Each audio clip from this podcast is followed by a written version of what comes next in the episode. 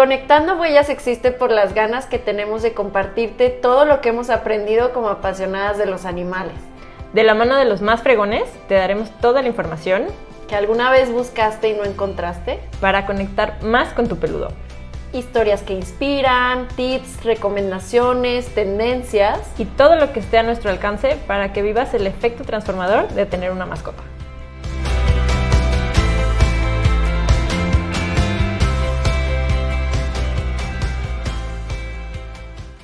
Hola, hola a todos, ¿cómo están? Este es eh, el penúltimo, casi último episodio de la temporada número uno de eh, Conectando Huellas, su podcast de mascotas favorito.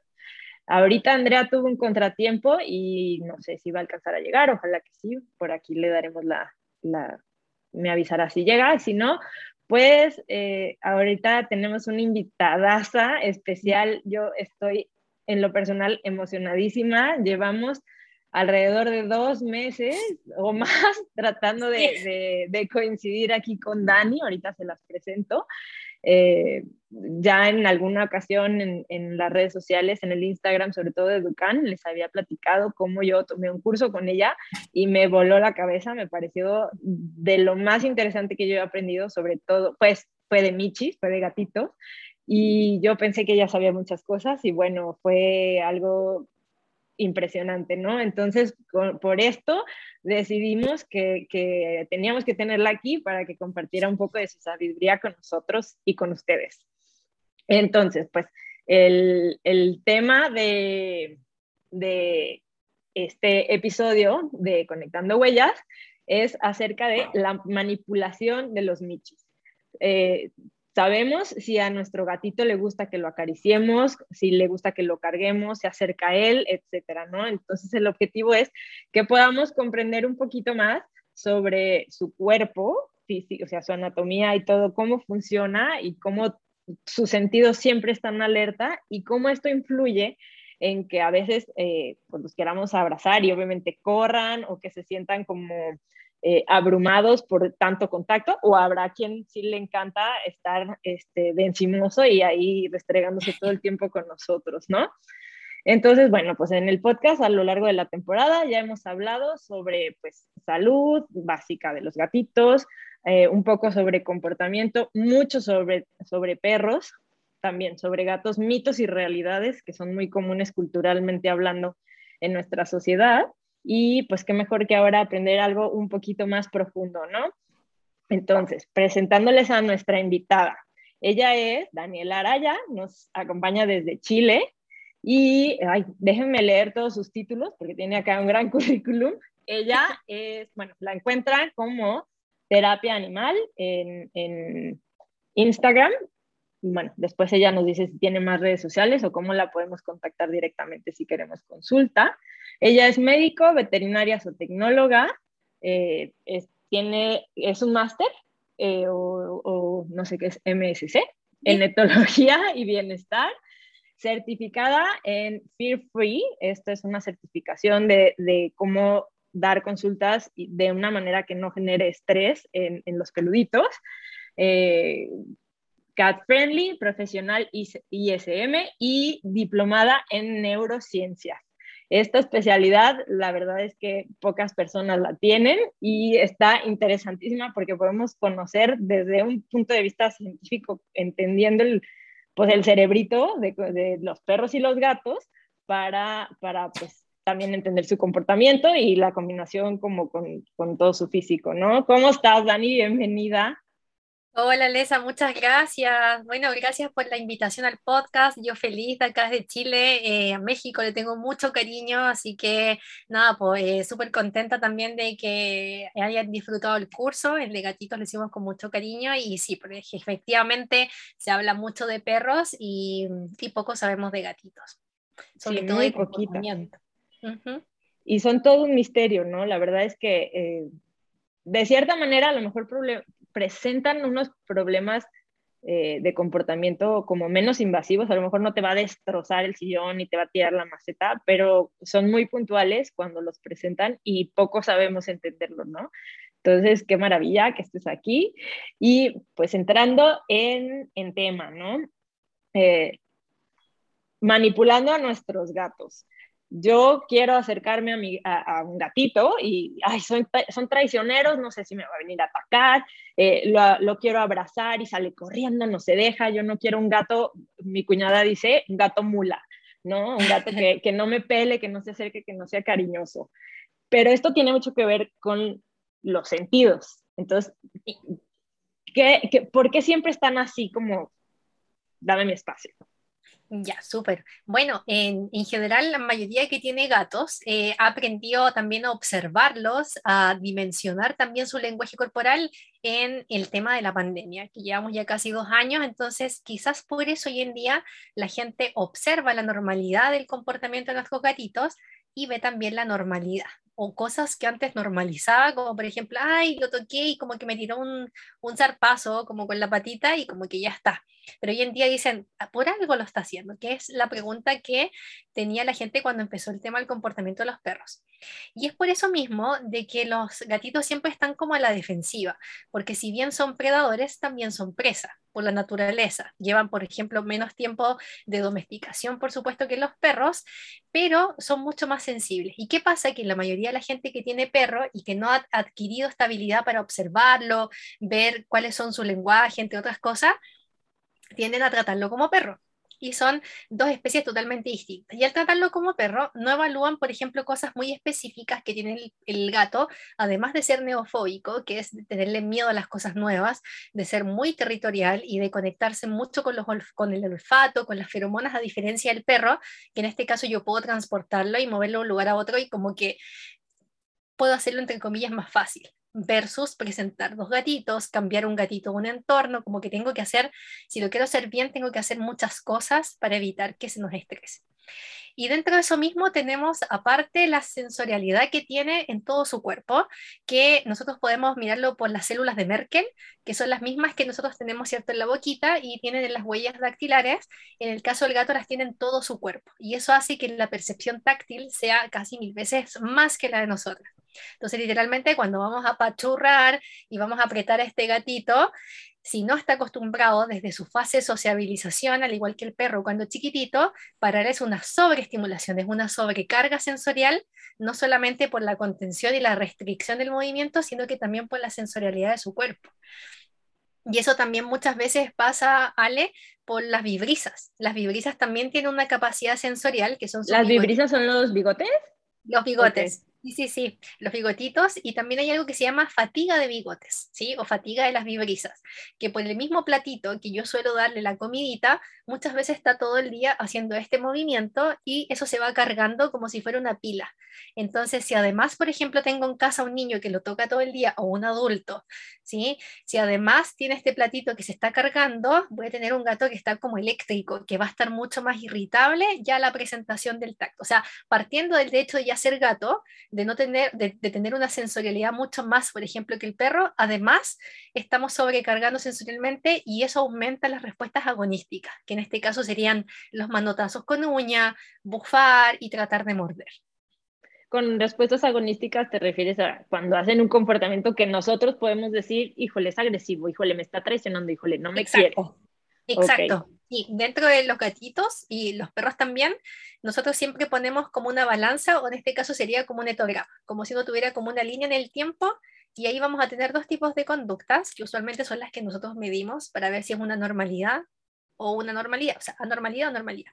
Y ahí tenemos las conductas afiliativas, que básicamente en el gatito serían como las de amistad o las positivas, frotarse con otros objetos, ¿cierto? Eh, por ejemplo, quizás lamer a otro individuo del grupo social, ya sea intraespecífico, o sea, de los mismos gatos, o interespecie de otro perro, por ejemplo, o el humano. Y las agonísticas son las respuestas más como negativas, las que incitan al conflicto, bufido, ofensivo, defensivo, así como el manotazo con uñas, sin uña, gruñir o tratar de morder.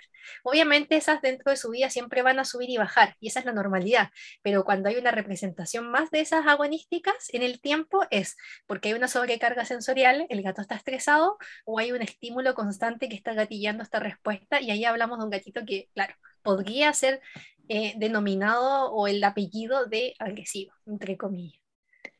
Oye, Dani, ¿y cómo podemos mejorar prevenir o, pues, no sé, grabarnos en la cabeza el que necesitamos darle su espacio o cómo ellos nos lo hacen saber de una manera, digo ya, es evidente que el zarpazo, el bufido y así es, ya por favor déjame, vete, aléjate, o, ellos mismos corren, ¿no? Pero, pero alguna sutil desde antes para, para decir, híjole, ya, está bien, no voy a abusar.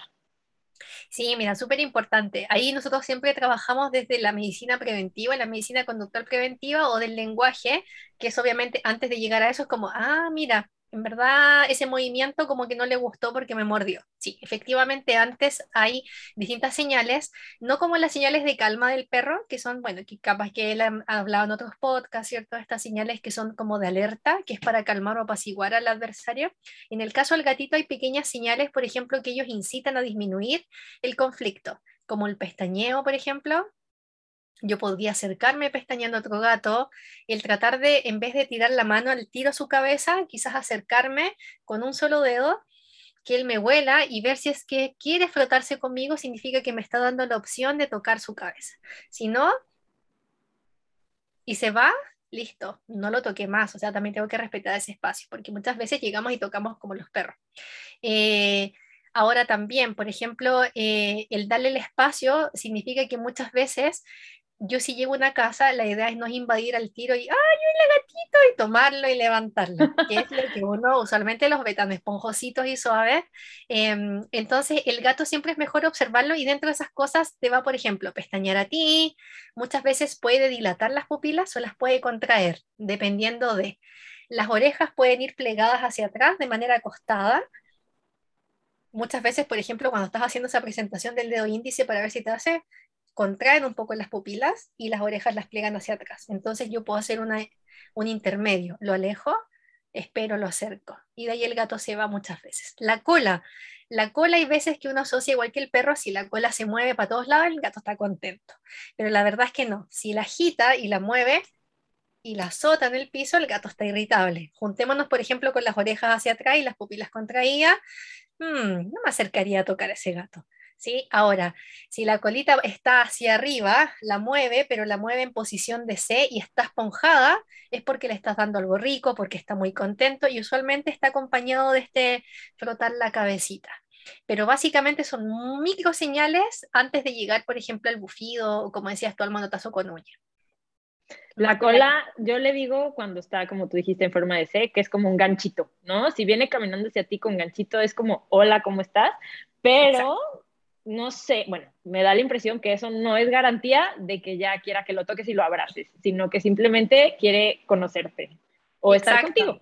Sí, sí, ya te conoce, pues. exacto. Hay gatos, por ejemplo, que es lo que hablamos en esa vez en el curso, que se posicionan en tus piernas, se suben y uno así como, ay, se subió conmigo, ¡pup! y de repente te pegan manotazo y dice, quería cariño. Y es porque muchas veces quiere, claro, quiere estar contigo, pero no quiero que me toques. Y hay gatos y gatos, hay gatos que yo les digo gato perro porque efectivamente les gusta que los manoseen y los lancen y como, y hay otros gatos que son más gatos, efectivamente, que les gusta frotarse, les gusta que me toquen. Hay ciertas áreas que les gustan mucho a los gatitos, que sobre la cabecita, deslizando mi mano por toda la columna vertebral hacia atrás, hacia la base de la colita. Prohibidas las zonas del abdomen, la cabeza, agarrarla así, el acercarme de frente, siempre es mejor esto, de lateral voy y de a poquito voy con mi manito. Eso va a disminuir alguna conducta negativa. Oye, Dani, ¿y de qué depende de que haya gatos, como tú dices, que, pueden soportar todas las caricias, manipulaciones, que los avientes, que los sacudas, que los beses y así, y otros que aunque los, o sea, toda la vida hayan estado contigo y así, no, necesitan más espacio? Mira, muy buena pregunta. Ahí depende muchas veces del caso del comportamiento, un 20% es genético y un 80% del medio ambiente. Hay gatitos que dentro de ese porcentaje de genética tienen relación con las necesidades conductuales. Hay gatos que tienen más necesidades conductuales. Bueno, la gente que tiene gatos siempre dice que no hay mestizos, que todos son de raza, de pelo corto, de pelo largo, el, ¿cierto? el birmano, el ragdoll, que es como más pasivo, el siamés, que usualmente son muy activos, son muy prendidos, y así sucesivamente hay gatos que tienen más pila que otros de repente esos gatos, como obviamente genéticamente están intervenidos para ser ciertos ejercicios o ciertas cosas, pueden ser menos intolerantes a ciertas cosas porque han trabajado otras áreas. Versus los de pelo corto, pelo largo, en general como que depende mucho y los rescatados también depende mucho, es como una caja de Pandora, igual que toda la gente que adopta, ¿cierto? Y de eso mismo, en ese 20% también hay un porcentaje de miedo que es heredable, hasta tres generaciones. Entonces, por ejemplo, si vienen de refugio, ¿cierto? Eh, muchas veces el gato puede tener una mala disposición a acercarse o a que lo toquen por miedo o también por alguna patología conductual que nosotros a veces vemos, como por ejemplo puede ser dolor, puede ser problemas a la tiroide como hipertiroidismo, que el gato parece como que estuviera enchufado con mucha pila, pero básicamente son sus hormonas que no están funcionando. Eso se ve mucho en gatos agresivos o que los consideran como agresivos para la manipulación, por ejemplo. Y ya trastornos ansiosos, que eso ya es más lo, lo ve el etólogo clínico, hace el diagnóstico y efectivamente es como, no necesariamente es porque se quiera portar mal y porque no me gusta que me toquen, incluso si en la época de chiquitito eh, lo hayan manipulado mucho, sino que hubieron otras causas genéticas y del medio ambiente. Y también hay gatitos que en la fase de sociabilización, que cuando son cachorritos, desde las primeras semanas, eh, el hecho de tocarlo, de acostumbrarlo, de por ejemplo agarrar el pie, que si lo voy a pinchar, eso hace que tengan también una mejor, como una mejor presentación para futuro, versus el gato que no lo toque. Y ni hablar de los ferales. Los ferales en general no, no, trabajamos ya ningún manejo de miedo y todo, y uno dice, pero ¿cómo? Eh, sí, es súper difícil. Ahí, ahí más que nada nosotros tratamos de ofrecerle como sus necesidades básicas y ya está. Sí, comida, bebida, esterilización y la bendición para que sobreviva. Y ya, y ya está, exacto. Oye, Dani, y por ejemplo, eh, este tema, volviendo, regresándonos un poquito de lo que platicaste del platito, cuando es, por ejemplo, muy estrecho y, la, bueno, no es cansancio como es, eh, de los bigotes, la fatiga de los bigotes. Eh, yo nunca había escuchado de esto, ¿no? Hasta que, hasta que tomé el curso contigo y, me pareció, bueno, o sea, de que, ups, la, la, he regado toda mi vida, ¿no? O sea, el plato que tengo no es un plato amplio y, y, pues sí, o sea, cada que comen, están, porque pues aparte comen varias veces al día, están ahí frotándose y digo, bueno, tendrá algo que ver con que a lo mejor, pues, eh, pues sí, está ahorita sé que pues se sobreestimula, ¿no? Con, con eso y se vuelve menos tolerante a, a, que yo lo toque o, o, ya como puede reaccionar eh, de una manera negativa mucho más fácil. Entonces, eh, es ¿Es muy importante esto o, no es tan prioritario? Mm, mira, es una buena pregunta. Depende, porque no muchos le hacen tanto énfasis y algunos podrían decir como, sí, si está comiendo y no tiene conductas como en este caso como agonísticas, propicia las afiliativas, se lleva bien con el grupo social, tiene un buen repertorio, por ejemplo, el momento de que lo van a tocar o lo van a manipular en el médico veterinario, como que no asociaría, pero uno que es más picky, que es como más quisquilloso, em, no solamente tú quieres propiciar, y ahí quizás podríamos juntarlo con el bienestar animal, que el bienestar animal es esta, digamos, como escala objetiva para ver, digamos, si nuestro gatito es feliz o no. Por eso existen las técnicas estas cat friendly, eh, o pet friendly, o fair free, libre de miedo, porque nosotros en esos cinco dominios del bienestar animal no solamente queremos darle su comida, su agüita, su lugar seguro, privación de dolor, que es lo que hablamos de estas técnicas, sino que también expresar conductas naturales. Y ahí en el caso del gato podemos tener el lamer, ¿cierto? El olfatear en algunos, el perseguir, el cazar, el, el destripar en algunos, etc. Entonces, cuando nosotros a veces vemos que estamos supliendo todas esas necesidades, de alguna manera las estamos como opacando por la sobreestimulación. Entonces al final gano, por un lado abro una puerta y cierro otra, que no parece gran cosa, pero que no en este caso podría propiciar ciertas situaciones de estrés. Si mi gato está está súper estimulado y tiene un montón de cosas y enriquecimiento ambiental, como que no le va a hacer juego, pero si es un gato que está poco estimulado, además que tiene una sobrecarga sensorial de estrés porque te cambiaste de casa, tuviste una guaguita recién, llevaste otro Guaguita es un bebé, ¿verdad? Un bebé, sí, sí, sí. Ok un bebé hace poco, entonces como que ya es más estímulo.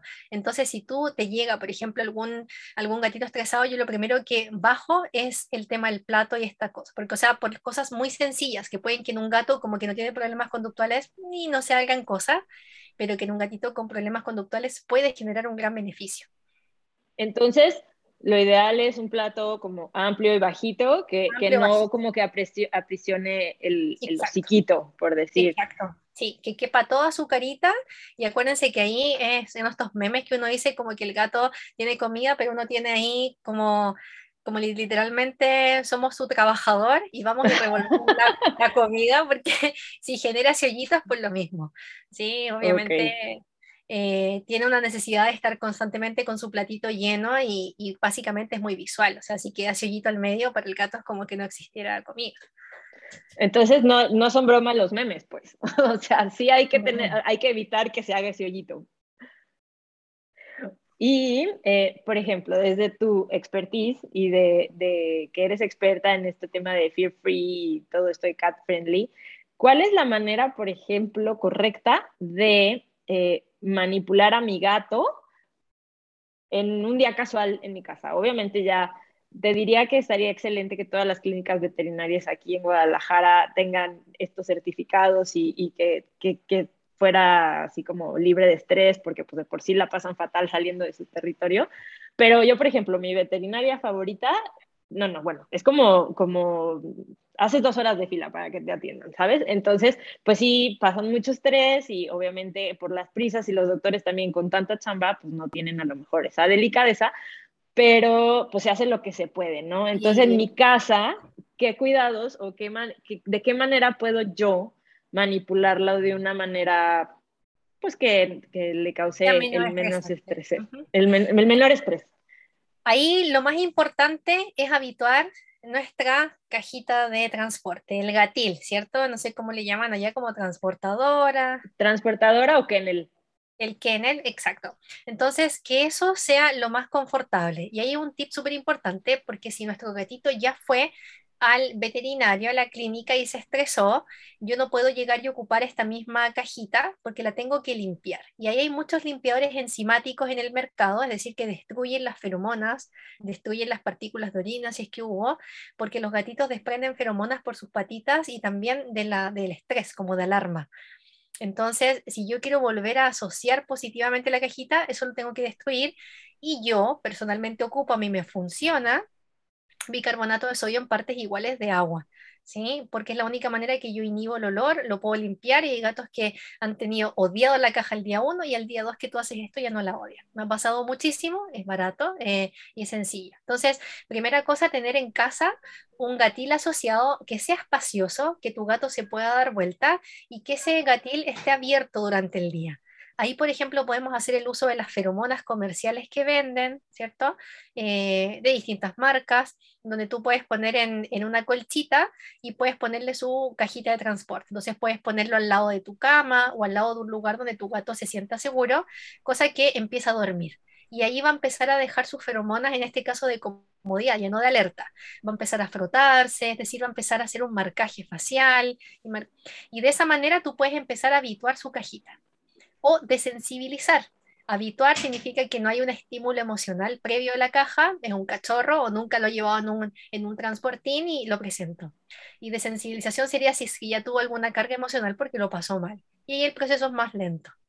Y cuando ya estén ahí, esa misma mantita que yo te decía que está sobre el, gatil, me van a quedar unas cositas afuera, como unos, unos pedacitos. Eso yo puedo empezar a ponerlo sobre mi gato de esta manera sobre y lo voy a sacar. Lo voy a poner y lo voy a sacar porque la idea es que cuando yo vaya al médico veterinario y yo lo posicione, no lo saco de la cajita. Yo le digo al veterinario, no, sabes, puedes revisarlo acá. Y de hecho, de la mayoría de las técnicas libre miedo, aunque la clínica no tenga la luz adecuada, ¿cierto? Que hemos conversado, los sonidos. Sí, todo brillante, el ladrido de todo brillante como que da lo mismo. Y claro, hay perros y todo. Eh, ya la caja de transporte es como su cobijita, es como su zona segura que ha estado plenamente trabajada. Y esta mantita lo que hace es generar como esas células de Merkel, si bien por un lado hablamos que hay una sobreestimulación, también sirven como para, para bajar un poquito la ansiedad.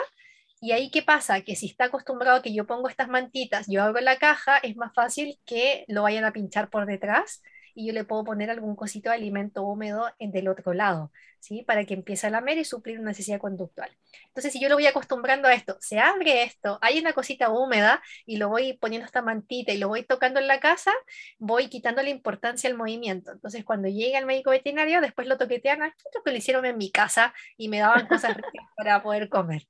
Esa es una buena manera de trabajarlo. Y en la clínica, como, ay, perdón. Como quien dice, es como en, la mantita almacenas, por decir, feromonas positivas para que él se sienta como a gusto en donde sea que esté. Exactamente, y también un poquito restringe el movimiento. Entonces, como que haces las dos cosas. Si bien por un lado dejas mantita y claro, ahí la cajita de transporte, uno va a dormir o también le puedes ofrecer comida de alto valor solamente ahí. Entonces, uy, cada vez que me meto acá y está comida rica y se empieza a frotar. Y también le puedes pedir a tu médico veterinario que si hay mucha espera, y ahí, bueno, depende de cada uno también, y obviamente en las clínicas se hace lo que se puede porque hay, mucha, hay mucho trabajo, como decías tú, que quizás te den una hora. Si mi gato yo sé que se estresa mucho, quizás esperar en el auto y que la secretaria vaya y te llame, oye, puedes entrar ahora y listo, entras. Eh, o darte una hora específica, decir, mira, sabes que en la mañana no hay tanto, vas a entrar tú primero y después vienen los demás. Como que eso también se puede ir jugando, independiente que la clínica tenga o no un manejo libre o esté certificada. Siempre se pueden hacer esos pequeños detallitos. Oye, buenísimo el tip, ¿eh? porque a veces, digo, de por sí hay muchos perritos que les cuesta trabajo asociar positivamente a su transportadora y los gatos, bueno, más, ¿no? Yo tengo de los dos, que ven, nada más la ven que la saco del closet y vámonos. Y otra que la dejo en el piso y ellos van y se duermen ahí. Este, y, y, y este tip para hacer menos eh, estresante, porque no podría decir yo de que placentera su visita al veterinario, pues está excelente, ¿no? Porque siempre nada más dices, ay, lo voy a retacar y vámonos porque vas con las prisas. Entonces, tener como pues, su mantita con feromonas positivas, gran tip. Y trabajarlo antes, Ale, eso es lo mismo, porque como dices tú, uno siempre anda a las prisas y, y, uno siempre, claro, la idea en algún minuto que si eso está tan positivizado, ya, imagínate acá, bueno, Chile hay muchos terremotos, eh, temblores, entonces como que uno llega y tienes ya tu gatil preparado y vas a meter a tu gato adentro, agarras a tu perro y ya está. Entonces ahí sí podrías hacerlo a las prisas y si está bien positivizado no va a ser tan estresante llegar y como lo voy allá, ¿no? Llegas, lo metes y ya está. Le dejas su, comida, su agüita, una mantita sobre encima. Eso también es importante a veces en, esto, en estos gatiles, hay algunos que son más abiertos, alguna otra mantita encima para bloquear visualmente que esté más oscurito y ya está. Si tú lo trabajas antes, tiempo antes, aunque ni siquiera tengas que llevar al veterinario en un año más, tu cajita, tu cajita, y es súper rápido, se da alrededor de las dos semanita, tres semanitas. No, y, se sienten muy a gusto dormidos en su cuevita, por así decirlo, ¿no? Cuando la tienes en tu casa. Y, por ejemplo, aprovechando que salió el tema de las feromonas, eh, también, este, pues yo sabía de las feromonas estas sintéticas, ¿no? Que ayudaban a relajar y la canción. No sabía cómo funcionaban hasta que tomé el curso contigo. Y, y por ejemplo, eh, pues ahorita tú platícanos más eh, este tema, ¿no? De feromonas positivas y feromonas de estrés. Yo he notado muchísimo, eh, tengo un juguete, un rascador, ya sabes, de estos de la bolita, que mis gatos les gusta jugar en temporadas y ahorita tengo un rescate de unos gatitos bebés. Ay, sí, vi. La, la mamá muy feralita, eh, tal cual ya se hizo el TNR y bendición. Y los, los bebés, pues estaban al principio, pues muy, muy ariscos. Uno me sacó así, casi me arranca el dedo. No, no se crean, sí me dio una mordida, pero no estuvo tan grande. Y, y, y, pues el proceso de socializarlos, ¿no? Y dije, me voy a llevar este juguete de mis gatos, que es rascador, y no, digo, prácticamente pensando, bueno, yo pensando en este aprendizaje que tuve contigo de feromonas positivas, me lo llevé, los gatitos están en, en mi oficina como casa puente, lo puse Instantáneamente todos salieron de su escondite a olerlo y así se quedaron jugando y así yo les pasaba a un lado y ya no corrían y, dije, wow, sí funciona. O sea, verdaderamente eh, dijeron, mira, no, o sea, está bien esto. ¿Cómo es que funcionan las feromonas? Perfecto, mira qué bueno. Sí, pues que el gatito tiene una necesidad y sobre todo de, chiquitito, de si, de si no se siente a gusto, el hecho ya de marcar que es una conducta muy natural, ya también genera seguridad en ellos inmediatamente. Ya marqué esto. Por eso son muy territoriales, a diferencia de los perros que hoy en día tienen otras características, ¿cierto? Y las feromonas, nosotros las dividimos, bueno, hay varias, pero sintéticamente están divididas en fracciones F3 y F4, que están cerca de sus mejillitas, de las bigotitos, las vibrisas. Eh, y la F3, que está sintetizada de una marca francesa, ¿cierto? Tiene que ver con objetos inanimados, es decir, para marcar lugares, lugares de la casa, el gatil, como hablábamos, la cajita de transporte, em, por ejemplo, quizás alguna puerta. Por eso esa feromona sintética uno suele usarla, por ejemplo, cuando lo vas a llevar al médico veterinario a marcar el lugar, el hospital, por ejemplo, gatitos que están intrahospitalarios, cuando tú te vas a cambiar de casa, etcétera. Porque de repente, si la casa está así, con ese olor falso, y el gato dice, yo marqué todo esto, pues bueno, me meto. Entonces, como que facilita un poquito, en vez de que él mismo haya hecho y se haya sentido gusto y se haya frotado. O sea, incentiva además que lo haga, pero no que haya tenido que hacerlo todo. Y la fracción F4 es eh, la otra, digamos, síntesis de otra también de la misma marca, pero está hecha para gatos, para perros, para individuos que están vivos, ya no son objetos inertes. Okay. Y ahí lo que conversábamos, que hay un efecto paradojal muchas veces de ese tipo de feromona comercial que después tuvieron que cambiarlo a otra presentación, porque la, la idea es que esa feromona esté presente cuando los gatos o los individuos no hayan tenido una conducta agonística, es decir, no hayan tenido algún conflicto, porque si no las feromonas dicen que estoy siendo muy amistoso y hola, pero el lenguaje corporal dice otra cosa. Entonces, al final hay ese efecto paradojal. ¿Cómo? Me dices esto, pero me está mostrando otra cosa. Entonces, básicamente, eh, esa feromona sería para marcar eh, cuando los bebés, la llegada al bebé, por ejemplo, la llegada a otro gato, pero que no hayan tenido una presentación previa. Entonces, cuando eso sucede, el gato empieza a mostrar sus conductas más naturales. Ahora, en las patitas también tiene ciertas feromonas, que es lo que hace que marque los lugares para rascar. Y ahí yo les, decía que hay veces, eh, no hay nada específico, pero que hay gatitos que marcan con esas feromonas de alerta, por ejemplo, en la misma clínica. En la misma clínica llega un gato, o si vas a hacer un casting, que también ha sucedido, yo fui a uno y vi cómo los gatos fueron pasando y pasando, y solo limpiaban como con un poquito de alcohol el piso y ya, y el último gato que pasaba veía como, ah, no, sentía todas las feromonas de alerta de los No, bueno, estresadísimo, ¿no? Ahí yo no me subo de ahí yo no me voy a subir, no voy a hacer nada. Y la idea era que el gatito pudiera comer y tomar agüita. Ese era como el, como el, como el gran desarrollo del comercial. Entonces, por ejemplo, si yo propicio de antes un rascador, una zona también donde haya tenido esta feromona, eh, una piecita pequeña, voy a hacer que el gato se sienta más cómodo, porque feromonalmente ya, ya, ya, ya se comunicó, es como su perfume, es como su identidad. Entonces, si además hay un rascador en altura, si además pude ah, botar la frustración, porque también el rascar también hacen que voten como la frustración, va a hacer que un gatito esté mucho más relajado con el ambiente. Oye, entonces esto que hice yo de, de pensar en que feromonas positivas de mi gato hicieran que se relajaran los bebés, ¿estoy en lo correcto o lo he entendido mal? Sí, sí, sí, sí, sí, sí, Ale, súper bien, porque claro, ahí por ejemplo tú puedes agarrar cositas que hayan ocupado tus gatos porque usualmente se divertían mucho en su rascador o de repente, por ejemplo, qué es lo que hace uno para presentar otro gatito, eh, que yo les decía ahí que es súper importante, si yo voy a pasar un pañito para presentárselo a otro individuo, eh, ese gatito tiene que haber pasado cosas entretenidas, eh, comer por ejemplo alimento húmedo, un cariñito que esté ronroneando, entonces esas feromonitas cuando voy a pasársela vienen como muy positivas pero de repente si yo lo tomé y lo agarré y dije, lo voy a frotar para presentarlo, el gato está así, las orejas para atrás, pupilas contraídas o dilatadas y listo, ya cumplí mi misión, voy a presentárselas al otro. Claro, sí, ahí llamaríamos que son más negativas porque son más de alerta. Entonces al final quise hacer un cambio feromonal, pero me fui para el otro lado. Ok.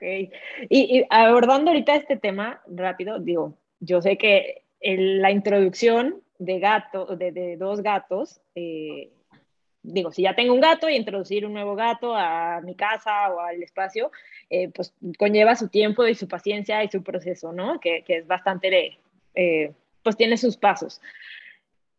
Por ejemplo, ¿cuál es la, pero así en un resumen que nos pudiera dar? Yo antes, mi primer gatito falleció hace poquito de 18 años y Y por ejemplo, cuando llegó el segundo gatito cuatro años después, por supuesto que no sabíamos que había tener, que, que había, ya sabes, que haber cierto paso, cierto proceso de introducción entre ellos. Para nosotros fue, se lo pusimos, obviamente le bufó, le pegó los arpas, este, ya sabes, apecitos y todo, y dijimos, ching, pues a ver si lo acepta. Eventualmente se, aceptaron, se llevaron súper bien.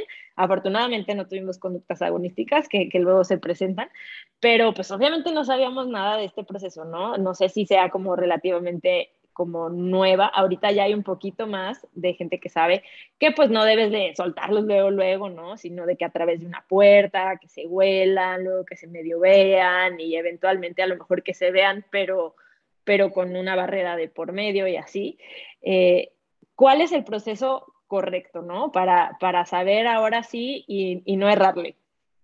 Ya, súper importante que a diferencia de los perros, como dices tú, esto es como una receta de cocina. Como quien cocina macarrones, yo he intentado hacer y siempre se me queman porque es como las recetas, como si fallas un poquito, se va todo. Todo el eh, demonio, sí. Todo el demonio, exacto. Entonces, la presentación de gatitos hay que ser muy específico y no vale, o sea, puede que se lleven bien y que se toleren el llegar y presentarlos de una, pero la probabilidad de que hayan feromonas que no son las adecuadas, que nuestro gato se estrese, no tenemos las superficies y todo, o sea, va a quedar muy la pero la idea siempre es hacerlo paulatinamente. Obviamente, un breve resumen, la idea siempre es que cada, el gatito nuevo esté en una pieza alejado del otro, donde pueda tener todas sus necesidades cubiertas, su cajita de arena, su comida, su agua, y que por lo menos esté una semana, porque siete días se demora la habituación, que un gato se acostumbre o con un animalito se acostumbre a una rutina ya sea el que está dentro de la casa o los que están dentro de la casa y el nuevo. Así por eso dicen que cuando uno se va de vacaciones tienes que tomarte dos semanas porque recién a las siete días como que te estás acostumbrando como al horario, al lugar y ya está. los gatos Sí, los gatos es, es, lo mismo porque necesitas que se empiece a ambientar. Cuando eso está, su cerebrito está receptivo, está esponjosito para recibir la información y ahí empieza el proceso, ¿sí? Yo por eso siempre depende. Quizás algunos te van a decir empezamos al tiro y todo. Yo prefiero que se acostumbren durante siete días y después empezamos la presentación. No hay una fecha específica en un tiempo, depende de cada uno, pero en mi experiencia alrededor siempre se demoran más o menos dos semanas a tres semanas, como que no pasa más allá de eso. Si pasa más allá del mes, quizás ahí algo hay, alguna situación puntual que hizo que este proceso no funcionara.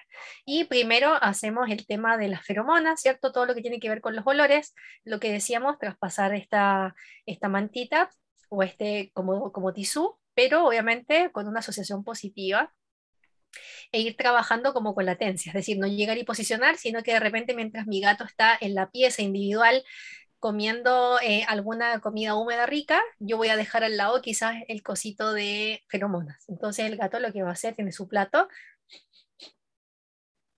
y se va a ir a su comida. Si ya empieza bufa, quizás todavía no es lo suficientemente el momento para presentar porque está rechazando el olor, ¿sí? Y así sucesivamente. Después ya puedo pasar a la famosa etapa de los platitos, pero los platitos no tienen que estar cerca de la puerta. Ojalá que puedan estar a una distancia más o menos siempre lejana, sobre todo si hay más gatos. Y esto lo voy a ir O sea, un gato con su platito de un lado de la puerta y el otro gato con su platito del otro lado de la puerta. Que no se vean. Exactamente, que no se vean. Y ya después, dentro de ese mismo cambio de feromonas, porque estamos trabajando todavía la parte organoléptica, es decir, el olfato y el gusto, también puedo hacer cambio de fecas de las cajas de arena, porque si ya tengo... Ándale. Sí, sí, sí. Entonces puedo cambiar la cajita, o sea, la caquita o las fecas del gatito nuevo, el que está en la pieza, las llevo y las meto en la cajita del otro y las del antiguo las meto con el del nuevo. Entonces el gato también tiene que aprender a tolerar el olor del otro y dice, ¿qué es esto? Ah, ok, ok, voy a hacer mis necesidades igual. Ya están empezando a tolerar, ¿sí? Igual puedo dejar otra cajita aparte, porque obviamente si el gato no quiere, tampoco voy a hacer que se aguante y siempre hay que dejar dos. Luego que si ya no veo respuestas agonísticas, bufidos ni nada con los olores, eh, voy a cambiar es decir, a sombras chinas. Ya tengo los dos platitos, pero en este caso puedo cambiar la pieza, incluso puedo cambiarlos de ambiente, obviamente todo muy controlado, pero en este caso voy a cambiar de, a otro lugar donde tenga una manera de que no sea solo una puerta, sino que pueda ser como un ventanal donde pueda ponerle como una cortina o pueda ponerle un papel mantequilla o el periódico. Donde Algo translúcido algo translúcido. Y ahí puedo trabajar con otro reforzador o con otro, que en este caso no sería trófico como comida, sino que sería objetual, algún juguete, alguna cañita, siempre con distancia. Entre los dos, la misma, presento y voy hacia afuera. Voy hacia el lugar y la idea es que los gatos empiecen ya a, a visualizar movimientos, visualizar sombras. Y tampoco que no haya ninguna conducta. Eso también puedo esperar, puedo hacerlo dos o tres días hasta que no haya una conducta nuevamente, o sea, como que estén jugando. Básicamente eso es lo que busco. Si tu gato no juega ahí, mm, quizás adelantamos un poquito el proceso. O sea, el chiste es que eh, cada tú sabes que puedes pasar de cada paso si tu gato está relajado y no hay bufido, ni gruñido, ni, ni, ni que salga corriendo. Exacto, por eso que no hay como un tiempo establecido, sino que más la representación de ellos. Si ejecutan la actividad y no hay una, una representación agonística. Y ya después rajas todo ese papel de a poquitito, de un lado y de repente con el mismo juguetito y la cañita vas y que los dos literalmente pongan pata con pata, por ejemplo, se vean y lo rediriges al tiro hacia atrás. ¿Sí? O sea, pero ya, ya, ya en el mismo espacio, o sea, de que ya se pueden tocar todavía con la ventana. la ah, ventana, el papel de este periódico mantequilla en un lado que esté rajadito y en otro lado que esté entero. Y ya después es cosa de ir abriendo esto, de que vayan jugando a través del mismo vidrio o de adentro de una cajita de transporte. Hay gente que también lo pone dentro del, gatil, al gatito chiquitito, cuando hay muchos otros mm. gatos alrededor. Pero depende si el gatito es chico, porque si es grande se puede estresar más, como que está muy contenido en el lugar. Entonces yo prefiero lugares más abiertos. Y ya después es ir abriendo un poquito el ventanal e ir jugando con lo que yo les decía, a mí me gustan mucho estas cañitas, estas como la de Jackson Galaxy, que es así tipo plumita, entonces literalmente yo la puedo abrir y, que siempre tenga este movimiento, estas son las que más me gustan, que tenga, incluso puedo ponerle como cositas de regalo, ahora que viene la Navidad, estas cositas brillantes. todo lo que brillositos. Eso, todo lo que involucre más de esto y lo puedo armar con esta cañita, porque es como más larguita, entonces idealmente puedo estimular la fase de esas necesidades conductuales que hablaba. Y ya después es tiempo. Vemos si juegan, si no, comparten el lugar y ya después es cosa de ir presentando. Pero esas son como, la, como las iniciales y en todo lo que dije deberían ser alrededor de tres semanas, no más. Ya como en total de todo el proceso. En total. Ahora también se podrían juntar y puede que no pase nada, pero el riesgo es mucho. Yo he tenido pacientes, por ejemplo, que los han presentado así y hay algunos que nunca han tenido ningún problema y hay algunos que llevan tres años y llegó un bebé a la casa o llegó otro gato o llegó otro perro y explotó todo. Madre Santísima. Y ahí uno dice, mmm, quizás si hubiesen sido la presión, porque nunca hubo vínculo, como que, se, como que no se pescan, como que están ahí gente que tiene cinco gatos y todo, y dicen, no, si se pegan como unos manotazos en la cabeza y pasan, pero claro, nunca hubo un vínculo real. Este ejercicio es para hacer como, no solamente que se lleven y compartan, sino que hay un vínculo.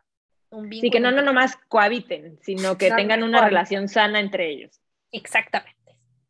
Ay, pues qué, qué, interesante esto, eso, porque pues sí es todo un tema la presentación y, y, es muy fácil desesperarse. Yo peco de desesperada, o sea, la verdad es que a veces digo, ya la semana, ya, vámonos, ¿no? Con recientemente... El último gatito que adopté fueron de que 10 días. Afortunadamente este gatito es, bueno, nunca me había tocado un gatito tan sociable, creo que es más sociable que mi perrito.